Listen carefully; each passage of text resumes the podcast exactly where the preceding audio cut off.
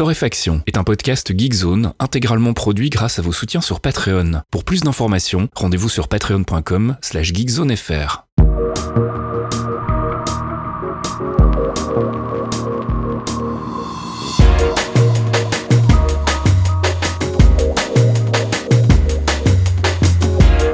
Bonjour Geekzone et bienvenue dans ce 179e épisode de Torréfaction. C'est compliqué à dire pour moi en Belgique. hein. J'ai encore tendance parfois à vouloir dire 179, mais bon. Ah oui, puis ça ressemble à rien chez nous, hein, je te le dis. hein. la logique est là, il paraît, mais bon, bref. Oui, spécial la logique. Logique hybride, on va dire. Euh, on se retrouve comme toutes les semaines pour une sélection d'actu qu'on réalise ensemble avec mon ami Caféine. Vous avez déjà entendu la voix, mais bonjour Caféine quand même. Oui, bonjour, quelle surprise, euh, au bout de 179 épisodes, je suis toujours là. Comment ça va? Bah écoute, ça va bien, euh, c'était compliqué à enregistrer ce- cette semaine, mais Ouais. sinon, euh, voilà, quoi. On a eu tout, on a eu euh, de l'actualité euh, pas prévue, euh, des gens qui viennent sonner à ma porte juste au moment où je suis censé aller enregistrer, car des parents indignes oublient leurs enfants, donc Bravo. Voilà, j'ai le, le gamin d'un pote qui est venu se réfugier jouer à Spider-Man à la maison, tu vois. Parce qu'évidemment, ici, on a, on a deux, trois trucs pour occuper les enfants en cas, en de problème. Euh, et puis voilà, et j'en profite d'ailleurs pour dire que j'ai eu des remontrances ce week-end fast kill sur le Allez. podcast. Bon. Ouais, on, on m'a dit que ça n'allait pas du tout. C'est hyper grave. On parle pas assez d'Animal Crossing. Oh mon dieu. Euh, ouais, il va falloir faire un effort. hein, Je sais pas comment on va faire. J'ai eu des remontrances d'héritières de certains membres de longue date de Geekzone. Euh, Donc Caroline, je m'excuse, hein, pardon. euh, Je, je- puis je- quoi, vous voulez qu'on fasse une, une spéciale Kojima aussi après, euh, tant qu'on y est? Alors ça, par contre, j'aurais mis un veto direct. Mais je, du coup, la prochaine fois que j'en parlerai, ça sera uniquement pour les résultats financiers C'est ça. ou pour euh, voilà dévoiler les dessous de ce jeu qui rend accro certaines personnes. Mhm. Euh, on a quand même des gros clients sur Geekzone parce qu'on dit oui, c'est pour les enfants. Non, non, je vous vois les gars en train de faire vos échanges de navets, machin et de clochettes là. Non mais et je vous juge d'ailleurs. mais bref, tout va bien et aujourd'hui on va parler malheureusement de jeux, enfin pour certaines, de jeux un petit peu plus compliqués, n'est-ce pas? Ouais, on va pas parler d'Animal Crossing, je te confirme. On va, on va attaquer tout de suite avec Elite Dangerous Odyssey. Ça y est, c'est sorti. C'est sorti, c'est disponible et effectivement là, bah il- bon, il y a c'est un peu des jeux un peu costauds quoi. Il faut, il faut, il faut suivre. Donc c'est le DLC qui vient de sortir sur PC. Il y avait une alpha si vous aviez suivi, on en avait un petit peu parlé. Euh, Elite Dangerous Odyssey, ça rajoute bah, les ce qu'on appelle les space legs en anglais, euh, c'est-à-dire un corps à votre personnage de pilote qui va enfin pouvoir sortir de son vaisseau. Alors je dis enfin parce qu'il y en a certains qui attendent depuis super longtemps. Moi j'en ai jamais rien eu à foutre, hein, je l'avais déjà dit. Euh, moi ce qui m'intéresse dans Elite c'est de piloter les vaisseaux et là ils ont rajouté euh, la possibilité de sortir dans des phases un peu FPS, aventure, où tu peux Mhm. envahir des bases, tu as des missions à remplir, tu vas pouvoir aller récolter des plantes sur des planètes aliens. Ouais. Euh, super. Vous savez mon amour pour le grinding de ce genre de choses, donc ça, je pense pas que je vais y aller. En revanche, le résultat est intéressant parce que effectivement, ça ouvre des perspectives qu'on n'avait pas sur cet univers en restant dans son vaisseau. Forcément, on peut enfin visiter les bases, euh, acheter des combinaisons spatiales, euh, s'équiper avec des armes spécifiques. Donc évidemment, c'est intéressant. D'ailleurs, ça fait, je crois, tripler ou quadrupler la taille du jeu sur votre disque dur. Je, Ok. voilà, vos SSD vont adorer. Euh, mais euh, il y a un petit truc que je suis obligé de vous dire maintenant. Alors moi, je l'ai pas encore essayé, mais euh, l'alpha s'est terminé il y a pas si longtemps, et autant vous dire que normalement entre la phase de- d'alpha et la phase de sortie, il y a un truc qui s'appelle la bêta. Mhm. Bon, bah en fait, on est dedans là. je vais pas vous mentir. La version qui vient de sortir sur PC, elle est pas complètement sèche.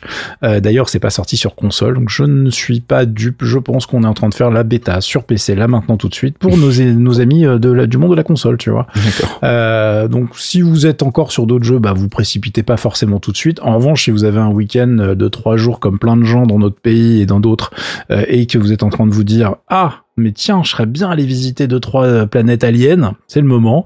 Euh, vous virez tout le monde de la maison et puis vous allez passer un excellent week-end, même si ça risque de ramer euh, un petit peu sur certains trucs, parce que je vous dis l'optimisation est pas encore tip top, mais on va suivre ça de près. En tout cas, euh, il y a, je vous ai linké là, le, le petit trailer qui va bien dans le billet qui accompagne le podcast. Ça donne envie, je vais pas vous mentir. Et puis on change radicalement de style avec Super Bomberman Online R Online. Voilà, un titre à rallonge qui n'est pas du tout une nouveauté puisque c'était une exclue Stadia. Vous rappelez-vous Stadia, hein, qui n'est pas mort du tout. hein. Arrêtez de dire du mal de Stadia, c'est moche. Voilà, Google a dit que tout allait bien et nous on croit Google évidemment. euh, non bon, blague à part, ce n'est pas une nouveauté, ça sort le 27 mai sur PS4 avec une rétrocompatibilité, enfin qui est pas une rétrocompatibilité du coup, mais une compatibilité tout court sur PS5, euh, Switch et PC via Steam. Euh, Il y a les dates de sortie euh, qui ne sont pas annoncées, ça c'est Xbox One, Xbox Series X, S, ça on attend un petit peu, on sait pas quand est-ce que ça arrive, mais ça arrive évidemment, car cette version est un free-to-play les amis. Ouais. D'accord. Je, vous entends pas trop, refaites-le. Euh, donc il y aura des season pass du cancer comme on appelle ça, car euh, bah, il va falloir un peu payer pour du cosmétique. Alors c'est pas très grave parce que si c'est bien géré, finalement tu peux jouer gratuit. Que demande le peuple Euh, Il y a deux niveaux de season pass, il y a or et argent. Je vous laisse deviner lequel n'est pas payant. c'est évidemment celui qui est en argent, qui offre moins de choses. Vous allez pouvoir débloquer quelques cosmétiques, etc. Mais j'imagine que ça sera comme sur les autres season pass. On vous rappellera régulièrement que, eh, si tu payes, tu peux avoir ces trucs en plus. Ça va être vachement mieux. Euh, bon, on verra bien. En tout cas, il y a des modes online, il y a plein, plein, plein de choses dans cette version qui peut, qui peut être intéressante. Moi, je suis pas fan du de la caméra en fait. On en avait déjà parlé sur Mhm. la version Stadia. C'est pas vraiment euh, la vision de Bomberman que je préfère. Euh, je trouve que tu peux faire des conneries à cause de cette du petit angle qu'il y a. Tu vois pas forcément ultra bien où les flammes vont s'arrêter, etc. Je vous fais pas l'affront de vous expliquer Bomberman. On est bien d'accord, hein, ça va bien.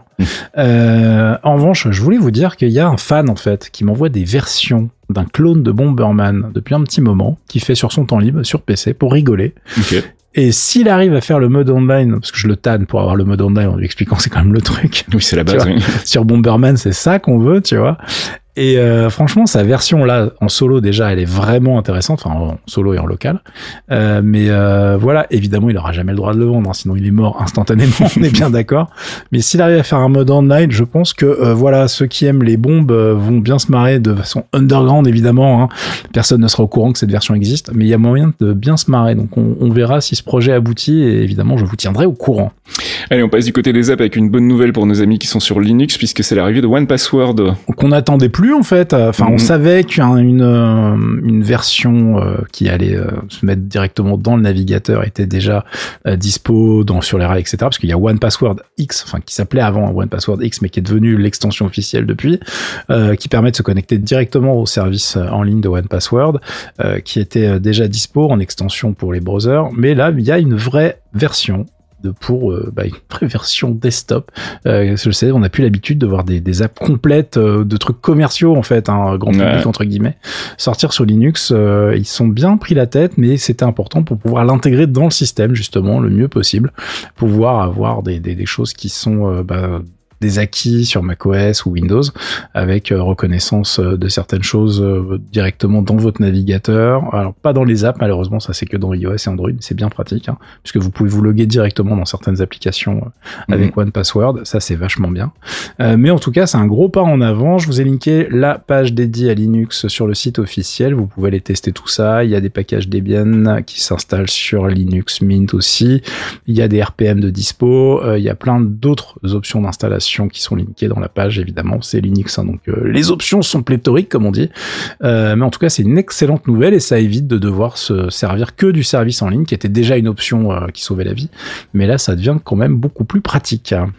Et puis on passe chez nos amis de Apple, Apple Music plus spécifiquement, puisqu'ils viennent de passer au lossless. Alors ils vont passer au lossless parce Ah, que c'est au mois passer. de juin. D'accord. Donc on n'a pas la date exacte, mais l'annonce c'est ça ne change pas de prix et ils rajoutent le lossless. Alors il y a trois options de lossless les amis, euh, puisqu'il y a du 16 bits à 44,1 kHz, du 24 bits à 48 et du 24 bits en 192 kHz pour les gens qui ont des oreilles plaquées or. Ouais, c'est ça. ouais. Euh, alors J'ai envie bon. de dire, même dans certains studios, on masterise pas dans ces, dans ces fréquences-là, quoi. Enfin, Exactement. Alors, euh, il y a plein de choses à en dire sur le lossless. Euh, la première, c'est que pour 99% des gens, on s'en fout en fait. hein. La version de base suffisait largement. Mais bon, voilà, ils vous laissent faire plaisir. Là où ils vont se faire un petit peu cartonner, c'est que ça ne marchera pas dans certaines configurations, avec même des produits Apple. C'est-à-dire que là, apparemment, le lossless, surtout haut de gamme, ne fonctionnera pas sur les HomePods, euh, les AirPods Max, même branchés. Donc, euh, tu sais, le casque pas cher à 550 euros, là. Euh, parce que c'est pas, les DAC qui sont dedans sont juste pas prévus pour, en fait. Euh, et de toute façon, en général, le Bluetooth ne permet pas quelle que soit la marque, hein, d'avoir la bande passante nécessaire pour le super haut de gamme qui va Ouais, ce que proposé. j'allais dire, ouais. ouais. Donc ça sera via casque filaire quoi qu'il arrive, les amis. C'est normal, euh, voilà, c'est la technologie, on en est là. Et puis encore une fois, euh, est-ce que c'est très utile? Bof. Ouais, j'allais dire si t'écoutes euh, du 24 bits 192 kHz dans tes petits euh, des petits écouteurs euh, à, à 50 balles, je suis pas vraiment convaincu. Je pense qu'il va falloir qu'on se parle là. Ouais, voilà, il va falloir un peu de matos pour en profiter si vraiment vous êtes un fan. Alors évidemment, ça va, ça va faire plaisir à beaucoup de monde. Vu la taille du catalogue, bah, ça va exploser un peu Tidal et les choses, ce genre de choses, tu vois. Mm. Donc les gens qui voulaient du haut, du haut de gamme de ce côté-là vont être contents parce que encore une fois, profiter du catalogue euh, qui est dispo sur Apple Music avec une qualité max. Pour les gens qui écoutent du classique, du jazz, des choses un peu euh, super haut de gamme, bah très bien. Je suis content pour eux, tu vois. Ils ont rajouté un truc aussi qui est plus gadget, qui va être euh, la gestion du Dolby Atmos. Donc eux, ils parlent de spatial audio, euh, qui va être géré sur euh, quelques milliers de titres, mais on n'a pas le chiffre exact, puisqu'évidemment, ils se font un mastering spécial. Et il va aussi falloir des casques spéciaux pour en profiter. Pour l'instant, ça va être géré sur tout ce qui est équipé d'un chip H1 ou W1, donc c'est les derniers AirPods ou les casques Beats, euh, Beats récents. Donc, euh, bah, ça va pas être pour tout le monde, très très clairement. Euh, et puis, bah, encore une fois, on est sur quelque chose qui est pas foncièrement hyper utile, mais bon, les gadgets, ça fait vendre. Amusez-vous. Euh, moi, j'ai envie de dire que tout cet argent aurait été vachement, vachement, vachement intéressant s'il l'avait investi dans une version web qui pue pas la mort. voilà, c'est tout ce que j'ai à dire. Moi, j'ai quand même l'impression que c'est uniquement pour aller chercher Tidal sur la dernière portion de marché sur laquelle ils sont, c'est-à-dire c'est- comment ça s'appelle chez eux les, les, les masters, je crois? Je où t'as vraiment un truc en ultra haute qualité et qui est un peu le dernier bastion qui fait que euh, que la marque sur- survit en fait sur ce sur cette tranche de de, de, de marché. Donc j'imagine que c'est pour ça qu'Apple va va proposer ce genre de service parce qu'effectivement pour les gens qui écoutent de la musique au quotidien, même les mélomanes, hein, on n'est pas non plus euh, voilà du 16 bits 44 kHz, c'est très c'est très très bien, c'est la qualité CD, on n'a pas besoin de plus en fait. Non, mais bon, clairement, c'est il y a un aspect marketing euh, et de l'autre côté, tu as aussi un, une baston entre euh, de toute façon Spotify, Apple, etc. Chacun y va de son avantage. Moi, franchement, bon, je rigolais pas. La version web et les versions, alors toutes les versions portables, c'est-à-dire la version iOS et la version Android fonctionnent plutôt très bien, Euh, mais euh, la, version euh, web qui vient en renfort quand tu as pas le client d'installer ou que tu es sur Windows et que tu as vraiment pas envie de te cogner Mhm. iTunes, parce que oui, c'est toujours iTunes pour pouvoir profiter d'Apple Music euh, sur Windows, euh, bah c'est vraiment pas ouf. Quoi. C'est c'est beaucoup trop lourd, euh, tout est tout est lent. Enfin, franchement, euh, j'aime beaucoup le service. Moi, je suis abonné chez eux, mais j'ai aussi un compte Spotify. Euh, merci Frangin. Mais euh, je suis vraiment pas satisfait de l'expérience hors application native. Euh, la version Apple Music macOS, j'ai pas de problème euh, sur un Mac euh, qui tire la route. Il y, a- pas de souci, ça marche très bien. Euh, mais euh, bon, y a, sans rentrer dans les détails sur l'interface ou les trucs que les uns voudraient, etc. Il y avait d'autres priorités, on va dire, que ce genre de truc. Alors j'espère que ça va continuer d'évoluer, évidemment. hein, mais euh, bon, voilà, le, le 24 bits en 192 kHz. En plus, si vous essayez de télécharger ça sur vos téléphones, c'est ça, bon courage. euh, voilà, vous allez avoir un petit peu d'espace occupé très très vite. Je pense pas que ça soit la priorité, mais en tout cas voilà, ça va sortir en juin. On va suivre ça de près et on verra bien s'il y a des, des, des choses intéressantes. Mais moi, j'attends vraiment des, des upgrades du côté web et du côté applicatif plutôt. Et puis on passe du côté de la culture avec malheureusement une nouvelle triste pour les fans de manga. Ouais, on a été euh, un peu surpris d'apprendre le décès de Kentaro Miura, qui est en fait l'auteur derrière Berserk, Mhm. euh, qui euh, nous a quitté en fait le 6 mai 2021. Donc tu vois, on a appris ça avec un sacré décalage finalement. Ah oui, quand même, ouais. Qui est mort en fait des suites d'un truc assez moche apparemment. Euh, les toubibs de Geekzone sur notre Discord nous ont dit c'est pas la meilleure façon de partir en plus. Hein. Une dissection aortique aiguë, donc c'est une artère qui se déchire au niveau du cœur, ça se passe pas très très bien. Euh, et il n'avait que 54 ans, euh. Donc c'est super jeune. Euh, et en fait, il travaillait sur le manga Berserk, qui est vraiment l'œuvre majeure euh, qui, qui euh, a fait le- l'a fait connaître mondialement euh, depuis 1989. Donc oui, ça fait quelques années, les amis. Ouais, hein, ouais, ça, ouais, plus de 30 piges. Et on n'a toujours pas la fin, et donc on l'aura jamais. Donc euh, si euh, voilà, il y a le petit côté un peu euh, égoïste hein, qui dit putain, euh, trop merci. Euh, et en fait, cette œuvre, pour ceux qui n'ont jamais ouvert un truc, il est, il est, c'est, c'est un truc qui a révolutionné un peu la dark fantasy. Hein, ça secoué le genre réellement. Euh, moi, j'ai pas du tout le niveau artistique et culturel, j'ai envie de dire, pour vous expliquer à quel point il s'est appuyé et il a sublimé toutes les influences qu'il a mis dedans depuis toutes ces années. c'est quelque chose qui est impressionnant parce qu'en fait, il l'écrivait et dessinait absolument tout. il y en a 40 volumes, ça a été vendu à 35 millions d'exemplaires. Il y a des déclinaisons séries TV, films, jeux vidéo. Euh, Guts et son épée géante, c'est vraiment un truc de la pop culture qui est hyper connu maintenant. Euh, et en plus, on a vraiment vu le personnage et l'univers évoluer avec euh, l'auteur. Ça a été un truc assez hallucinant parce que c'était vraiment, il était vénère quand il était jeune. Hein. Euh, quand il est sorti de sa période de teenager, euh, il était pas tendre avec ses personnages, on va dire. Mhm. Et ça s'est un petit peu plus calmé après. et du coup, c'était vraiment un truc qui était, on attendait parce que les, sur les 15 dernières années, l'espace entre les volumes était très très long déjà. Il avait bien ralenti sa prod.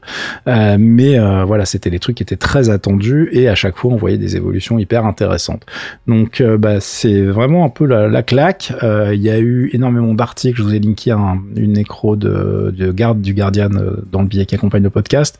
Je vous ai mis aussi une petite vidéo du d'un mémorial très sympa qui a été fait dans FF14, qui est en fait un lien Twitter, juste une vidéo Twitter. Mais bon voilà, il y a, y a, énormément d'œuvres qui ont été inspirées par Berserk. Il y a plein de gens qui sont hyper dans le monde des créateurs, hein, qui se sont mhm. appuyés euh, sur cet univers pour faire leur propre truc.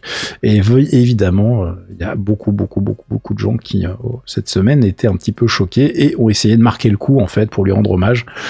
du coup, ça va continuer. Je pense qu'on aura plein de papiers. Là, j'ai vu beaucoup de choses encore en train de, de, de, sortir au moment où je rédigeais la conduite du podcast et on n'était que jeudi, jeudi soir. donc, je pense que ça va continuer dès que les, des sites de fans qui vont prendre un peu le temps de faire ça pour ce week-end, etc. S'il y a des choses intéressantes, on les mettra sur le forum. Et puis on passe du côté de la tech avec la météo du silicium. Aïe aïe aïe aïe aïe. Et eh ben écoutez les gars, ça se passe euh, bah, super mal, hein, on va pas vous mentir. Euh, donc là, euh, je lisais un papier que je vous ai linké évidemment, qui expliquait que les constructeurs en fait rentraient dans une période un petit peu, comment dirais-je, de mauvaise pratique, où en fait ils stockent tout ce qu'ils trouvent. Donc ça empire en fait, puisque tous les gens qui ont accès à des produits achètent en masse pour stocker, pour ne pas se retrouver démunis si tu veux. Sauf que quand tout le monde fait ça en même temps, qu'est-ce qui se passe? Eh ben ça ne fait qu'empirer les problèmes de stock pour les autres. Donc c'est la merde. Euh, pour vous donner un petit peu des chiffres, on passe à 17 semaines d'attente en avril pour avoir ces produits. Hein, je parle évidemment de semi-conducteurs quand tu es constructeur, euh, contre 16 semaines en mars. Donc ça veut dire que là, quand tu commandes tes puces pour tes produits, c'est vraiment très très long et tu as intérêt à avoir des, chaînes de production qui peuvent s'occuper en attendant. Euh, évidemment, comme les bonnes nouvelles n'arrivent jamais seules, la zone de Taïwan qui abrite le, cœur, les usines les plus hautes gamme de TSMC est toujours en pleine sécheresse. C'est la pire sécheresse qu'ils ont connue depuis très très longtemps. Ils ont des coupures d'eau de deux jours par semaine pour donner une idée. Et ils prévoient une réduction de 15% de la prod. Donc ça se passe très bien. Euh, pour vous donner toujours l'état des lieux, euh, les bassins qui sont utilisés par ces usines sont à 6 et 11% de leur capacité.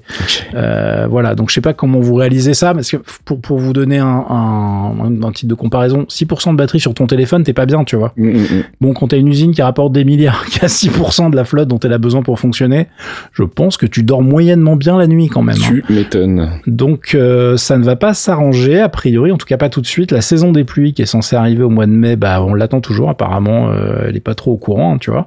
Donc euh, c'est pour ça que les mecs sont un petit peu en flip. Cette pénurie touche aussi des puces auxquelles on pense pas forcément au premier quand on parle de, de, de, de pénurie justement.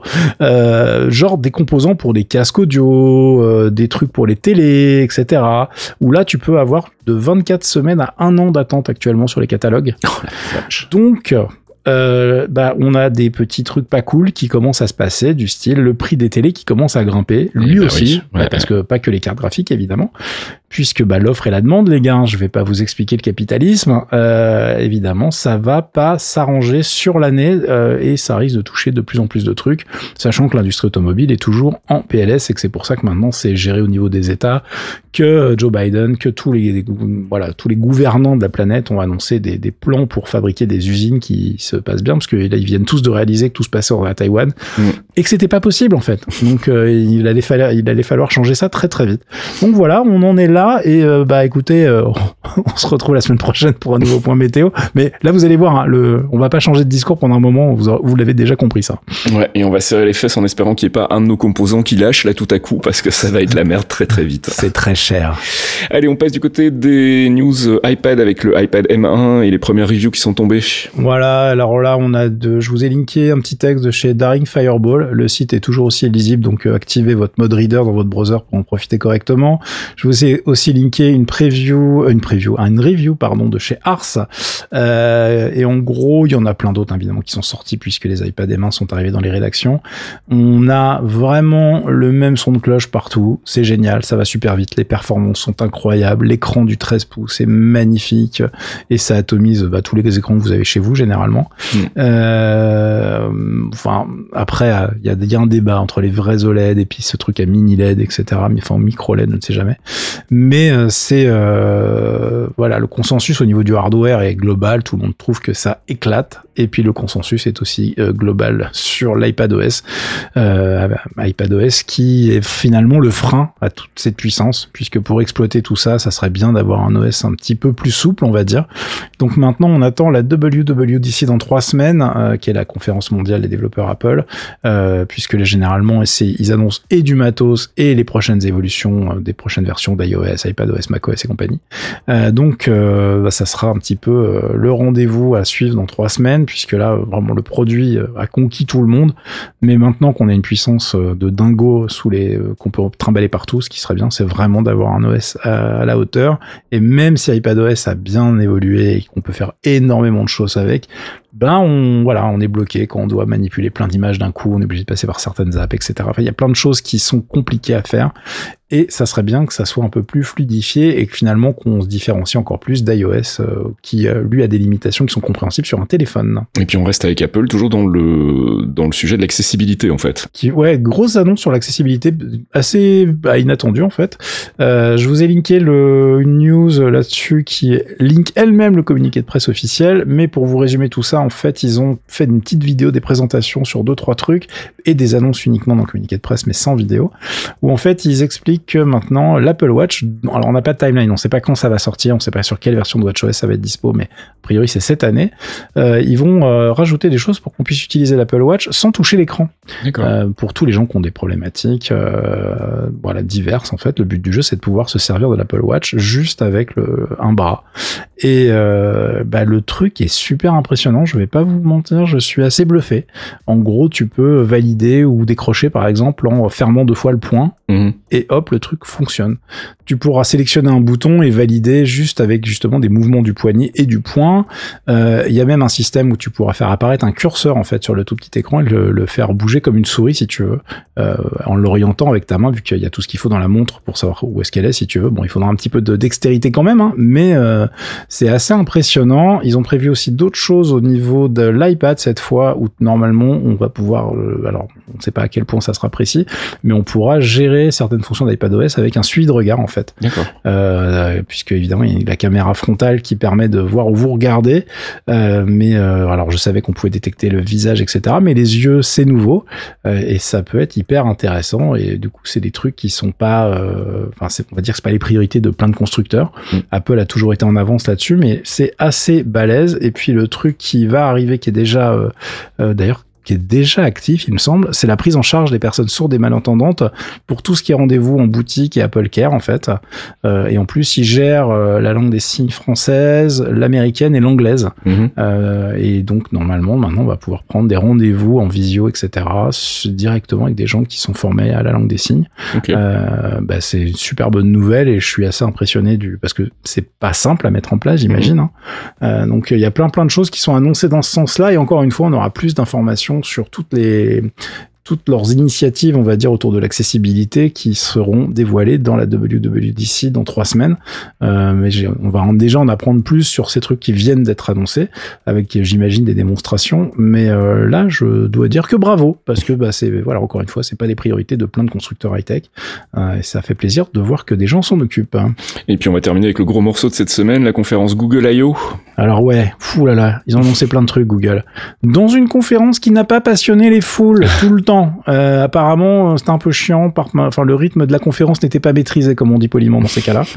euh, je vous ai linké un résumé de Next Impact qui euh, fait un petit peu le tour de tout ce qui a été annoncé. Euh, et ils ont annoncé une tétrachier de trucs. Évidemment, les plus visuels, euh, je vais commencer par elles, parce que c'est les plus faciles à, à, à c'est les plus faciles de vous en parler en podcast, les trucs visuels. Vous voyez la logique? Moi non plus. Euh, mais en gros, ils ont présenté surtout les nouveautés d'Android 12 avec euh, plusieurs choses qui sont pas euh, extraordinairement importantes, mais qui visuellement changent beaucoup de choses. Alors évidemment, l'interface déjà change de look, ça c'était le, le, gros morceau, mais en plus, ils ont rajouté des trucs qui sont assez chiants à faire techniquement, du style changer toutes les couleurs de l'interface, donc toutes les couleurs d'Android, euh, en fonction de votre wallpaper le truc qui sert à rien mais qui en même temps bah, te change tout ton feeling en fait vis-à-vis de ton interface. Euh, et en plus bah là du coup il y a une techno quand même assez pointue parce qu'il faut savoir euh, détecter les couleurs du, du, wallpaper, mais avoir des algos qui vont te permettre de te dire, OK, je vais mettre ça en couleur de fond, ça, ça va être la couleur des accentuations, la couleur des liens, etc. Euh, sans que le truc devienne illisible, en fait. parce que, euh, sinon, ça peut vite être euh, juste dégueulasse. Et là, les démos, en tout cas, étaient assez impressionnantes. Alors, ça marchera sur plein de téléphones avec la bêta, mais ils ont déjà expliqué qu'il y en a certains où ça sera pas dispo. Donc, il y a, y a plein de... Parce que la bêta aussi, la bêta 4 est sortie, mais en gros, toutes les innovations au côté UI sont pas dispo dedans. Donc euh, n'installez pas pour voir ça. C'est pas encore dispo. Pour l'instant, vous regardez les vidéos et vous touchez pas. Merci.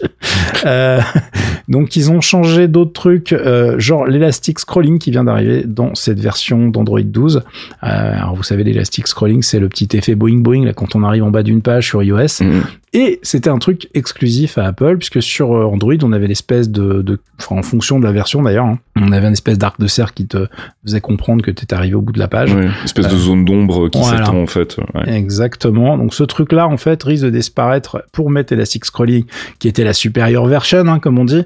euh, et pourquoi ils peuvent le faire enfin maintenant? C'est parce que le brevet d'Apple expirait en janvier. Ouais, tu vois, à copier c'est bien, mais copier légalement sans se prendre un procès, c'est mieux. C'est mieux.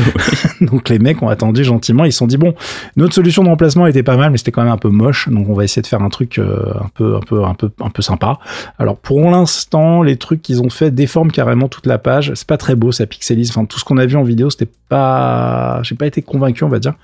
J'attends de voir ce qu'ils vont faire, euh, mais effectivement sur iOS c'est extrêmement, euh, euh, le, le, le, feedback est vraiment super sympa. Donc s'ils arrivent à copier ça, ça sera bien joué. Même si évidemment ça fera rager tous les fans d'Apple, on va dire. Je, je, c'est les gna gna gna de cours de récré, tu sais. Ouais. je l'ai maintenant. On s'en fout les gars en fait, hein, mais on verra bien. Donc, ce Material Design a été renommé en Material You tu vois, parce que tu peux le customiser avec ton fond d'écran et tout. Okay. Ah oui, non, je te dis, ils sont fait plaisir. Euh, ils ont annoncé plein d'autres trucs qui n'ont rien à voir avec Android 12, euh, qui est, euh, mais qui est lié en fait au machine learning, à l'utilisation de l'appareil photo et qu'est-ce qu'on peut faire avec nos smartphones pour les rendre encore plus intéressants. Mmh. je vous ai mis des petits liens sur des choses, genre l'analyse de grains de beauté, par exemple. Mmh. voilà, parce que nos dermatos, je suis désolé, je vais dire du mal des dermatos si vous êtes dermato, vous êtes de la famille dermato, toutes mes confuses.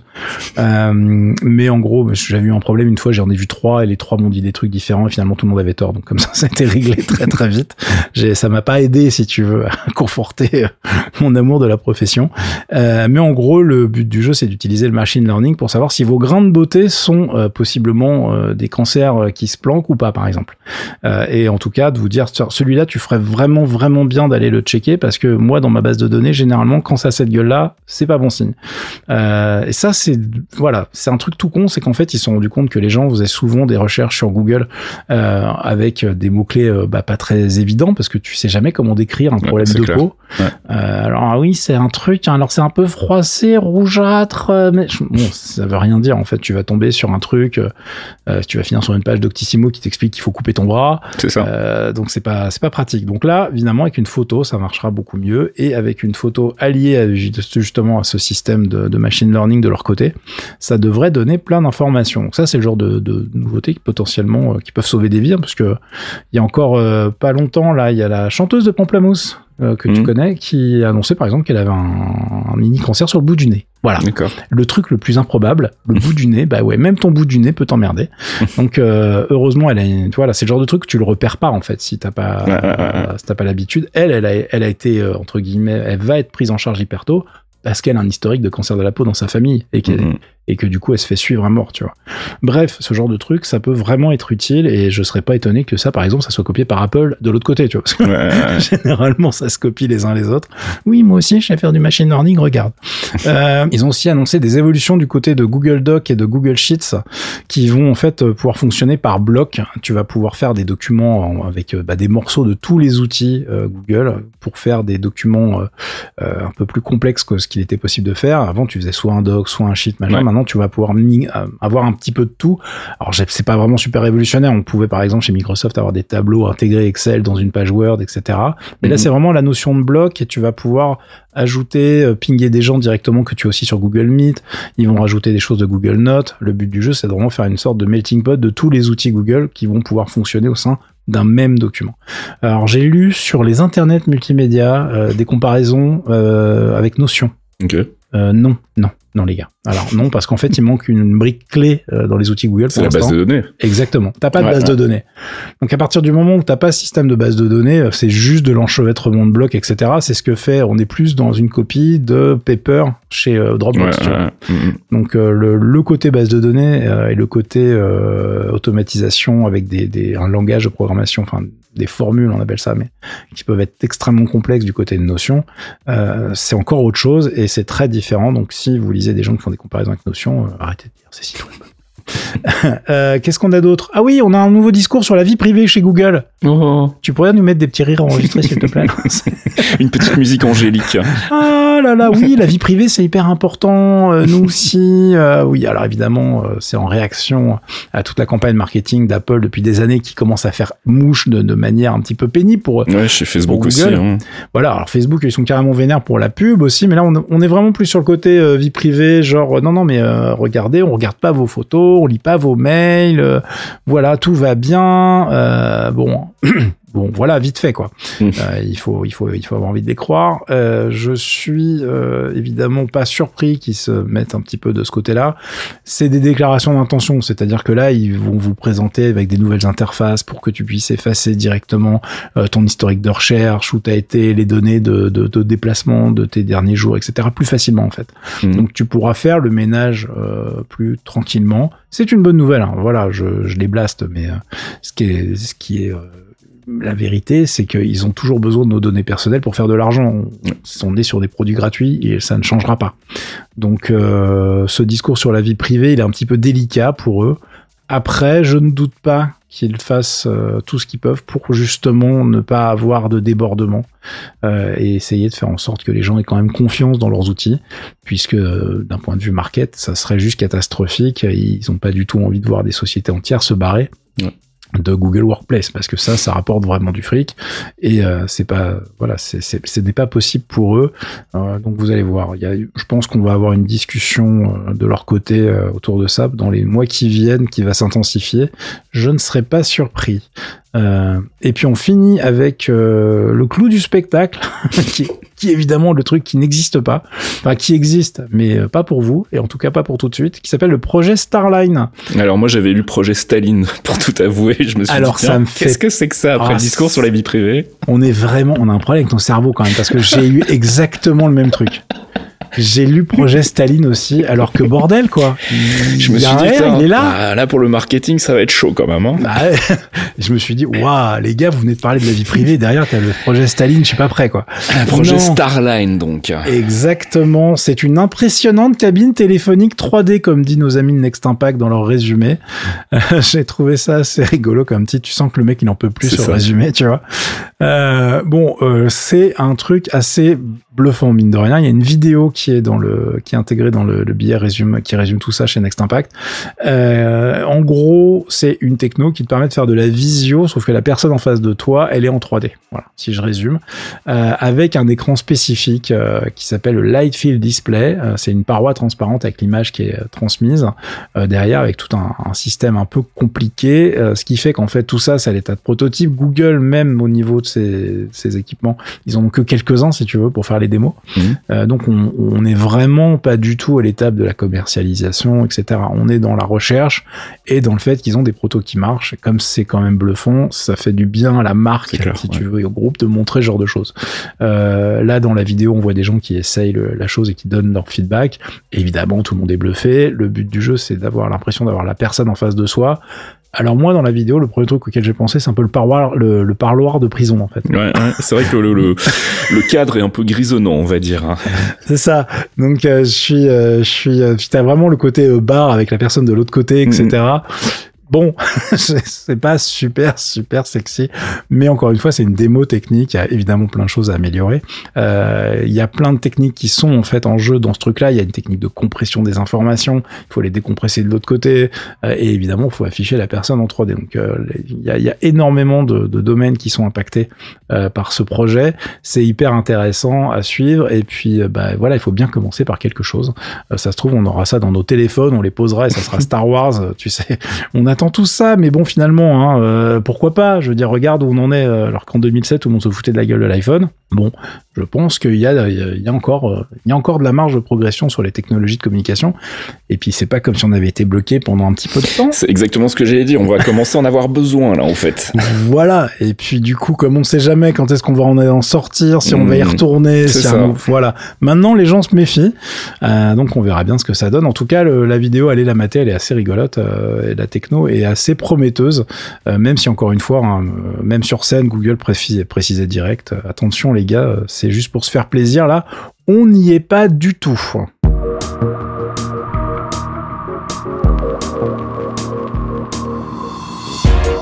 Et c'est la fin de ce 179e épisode de Torréfaction. On vous rappelle l'existence du Patreon, patreon.com slash geekzonefr si vous voulez nous soutenir à partir d'un euro par mois. Et en échange, nous on file des petits cadeaux comme la pause comics, le rendez-vous mensuel d'Archeon où il vous propose des lectures, des recommandations de lecture comics. Et puis bien évidemment, Torréfaction le jeudi soir au lieu du vendredi matin. Euh, bah, on se retrouve la semaine prochaine. On va essayer de passer un bon week-end. Mais oui, tout va bien. Euh, je précise juste en sortie que euh, j'ai pas fini sur Google I.O. Il y avait plein de trucs. Je vous laisserai lire le papier qui est sur Next Impact. Évidemment, il faut te abonner. Je suis désolé. Voilà, c'est ils ont tout mis dans une seule news et c'est les seuls. Donc euh, je les remercie. Voilà. et puis euh, moi, sinon, non, ça va. Il y a un peu de jeux vidéo peut-être, tu vois, histoire de pas mhm. changer les bonnes habitudes. c'est clair. Euh, mais j'ai surtout beaucoup de rangement et, de déblayage à faire. car fou là là, j'ai un planning chargé pour cet été, je vous en parlerai une autre fois. Allez, bon week-end à la semaine prochaine, ciao À plus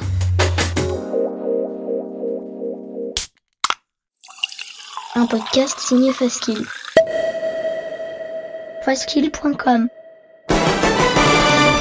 Les Clairvoyants, c'est le rendez-vous mensuel de Geekzone présenté par Faskill, Fox Monsieur et Archeon, un podcast d'une heure sur le MCU, le Marvel Cinematic Universe, des news, du théorie crafting rigolo, des focus avisés pour tout vous apprendre sur l'univers Marvel, et bien entendu un peu de musique. Pour découvrir tout ça, rendez-vous sur geekzone.fr. On vous y attend, amis True Believers.